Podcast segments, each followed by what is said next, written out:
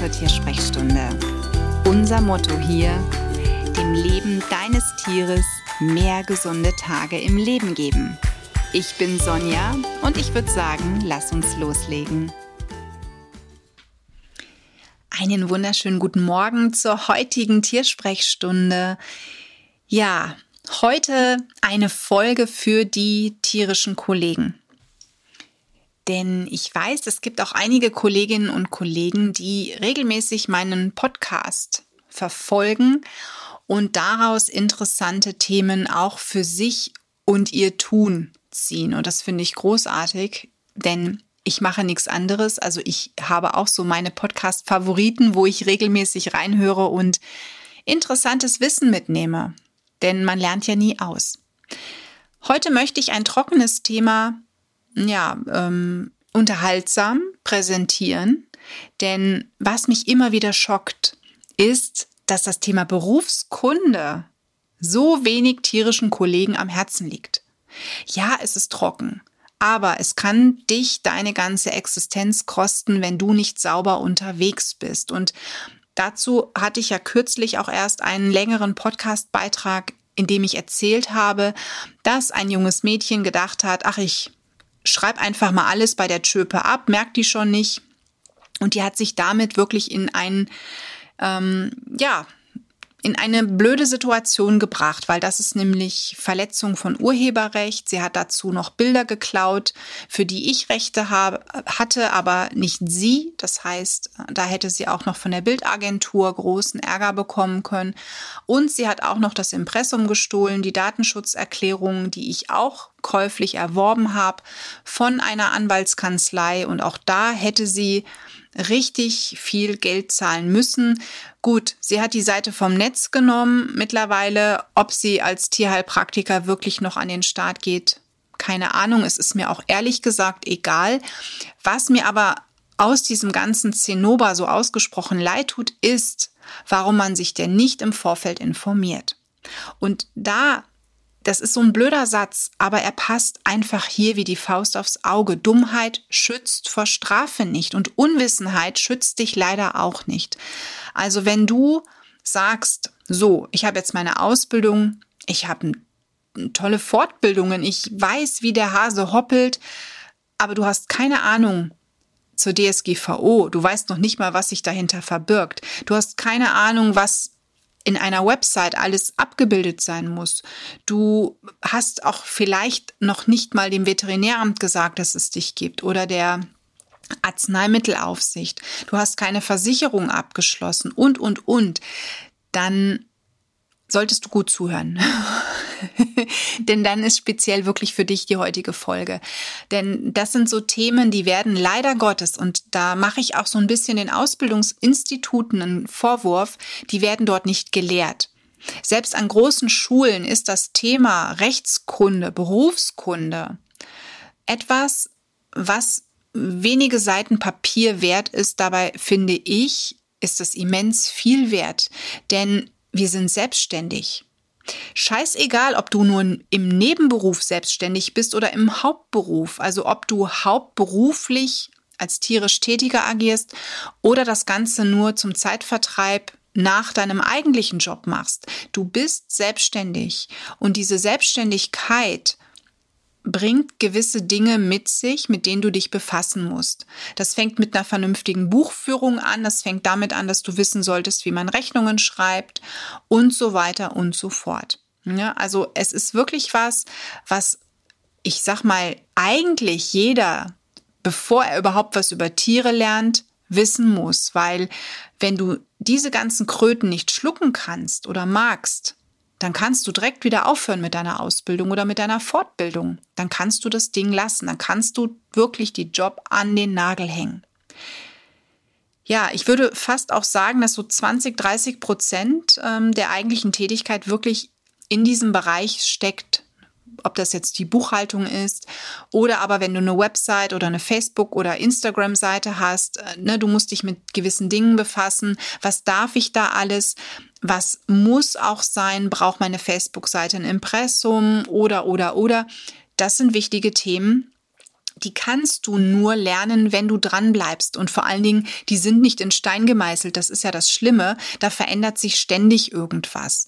Und da kann ich dir nur empfehlen, such dir vernünftige Anwälte. Manche Anwälte haben auch ganz tolle Communities, wie zum Beispiel die Anwältin Sabrina Käse-Haufs aus Düsseldorf von Lawlikes.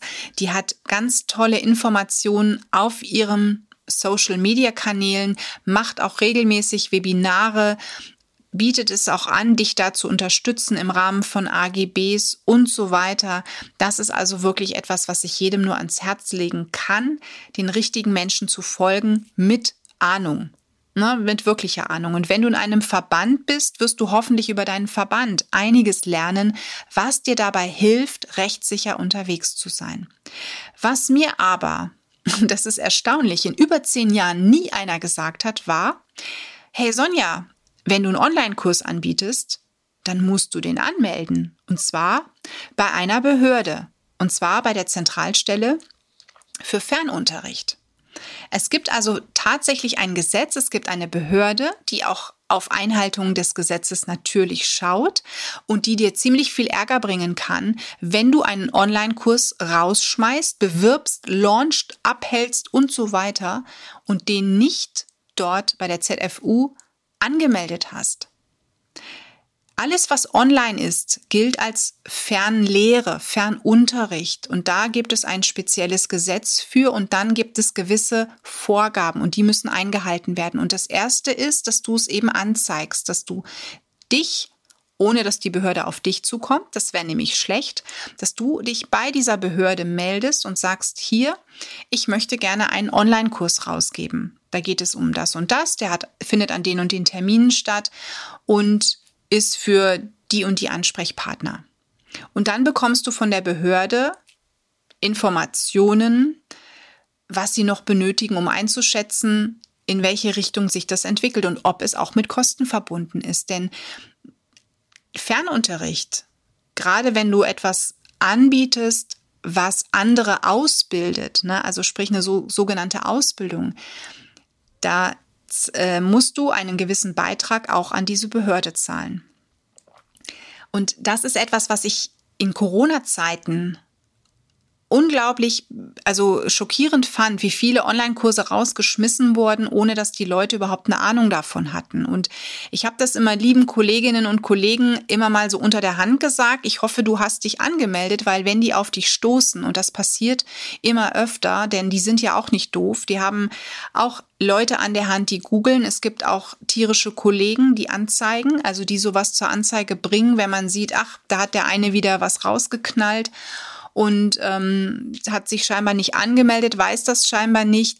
Und wenn dann die Behörde auf dich zukommt, dann hast du wirklich riesengroßes Theater. Deswegen solltest du im Vorfeld das wirklich machen und da auch so offen und ehrlich sein und auf diese Behörde zugehen. Also wie gesagt, die Zentralstelle für Fernunterricht ist das, die ZFU, das ist die Abkürzung. Google da einfach mal und ähm, auf ihrer Website findest du eigentlich alle notwendigen Informationen und auch die Formulare, die du befüllen musst, wenn du denn einen Online-Kurs verkaufst. Und dabei ist es völlig egal, ob das ein Webinar ist oder aber ob es ein Videokurs ist, ob du den Kurs in einem Forum hältst oder in einer Facebook-Gruppe. Online-Kurs ist Online-Kurs und muss angezeigt werden. Zumindest diese Anzeige, Anzeige, das ist wichtig, dass du das machst. Und viel weiter oder noch mehr kommt auf dich zu, wenn du eine Ausbildung anbietest, ne? also eine Fachfortbildung für andere Kolleginnen und Kollegen. Ne? Dann ist es in Deutschland bei uns so, dass du in jedem Fall bei der ZFU das mitteilen musst, dass da gewisse Regularien einfach sind. Und dann prüft die Behörde, ob eine Gebühr fällig ist oder eben nicht. Ja, das ist so das große Thema, was wir derzeit haben. Ein anderes wichtiges Thema ist aber auch überhaupt beim Gesundheitsamt sich gemeldet zu haben, beziehungsweise nicht beim Gesundheitsamt, sondern beim Veterinäramt. Das Veterinäramt ist ja für uns zuständig, wenn wir im Rahmen einer Tiergesundheit arbeiten. Und da musst du in jedem Fall beim Veterinäramt gemeldet sein. Das heißt, am besten ist, du schreibst einen kurzen Brief, findest heraus, wo das Veterinäramt ist bringst es vorbei oder aber schickst es per Post und bist dann auf der sicheren Seite. Und ebenso solltest du dich bei der Arzneimittelüberwachung anmelden. Das ist meistens in der nächstgrößeren Stadt. Also bei mir wäre das wahrscheinlich in Düsseldorf. Ich weiß es nicht mehr. Ich lebe jetzt schon so viele Jahre hier. Ich glaube, ich habe mich damals tatsächlich in Düsseldorf ähm, gemeldet. Manchmal findet man das leider nicht online heraus. Wo ist denn die nächste Stelle? Dazu kann dann aber das Veterinäramt helfen und eine Information geben. Und gut wäre es dann auch, wenn du sagst, was machst du eigentlich? Also sprich, gibst du irgendwelche Nahrungsergänzer raus? Hast du vor Ort irgendwelche Räumlichkeiten, die ein Tierhalter aufsuchen kann? Ne, dann kommen die irgendwann vorbei und prüfen das natürlich auch.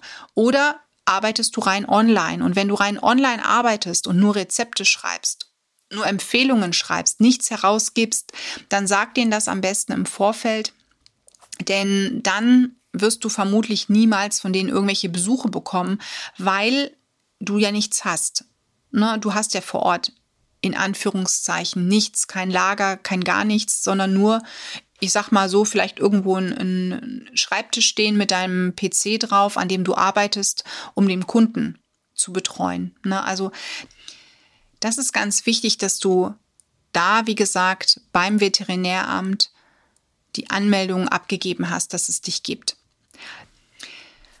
Wenn du als Tierkommunikator arbeitest und mit Bachblüten hantierst, selbst dann ist es sinnvoll, dich beim Veterinäramt anzuzeigen, dass du denen sagst, so, ich arbeite hier, ich mache Tierkommunikation, beschreibe am besten, was sich dahinter verbirgt und wenn du mit Bachblüten arbeitest, und das machen viele Tierkommunikatoren oder noch mit anderen ähm, Dingen, die sie empfehlen, dann zeige das an. Besser ist es im Vorfeld, dass die Bescheid wissen, als wenn die im Nachgang auf dich zukommen und sagen, hier, was ist denn das hier, ne, was sie hier betreiben. Also ich finde immer so, das erste Gespräch ist wesentlich sinnvoller, als wenn im Nachgang jemand auf dich stößt. Und selbst wenn es Behörden sind, die meistens unterbesetzt sind, du solltest dich da nicht in Sicherheit wiegen, denn es kann immer einen doofen Kollegen geben, der neidisch ist auf irgendetwas und dich zur Anzeige bringt. Oder ein Tierhalter, der sagt, äh, jetzt macht die da meiner Tierheilpraktikerin oder meinem Tierheilpraktiker oder Tierkommunikator oder wem auch immer Konkurrenz.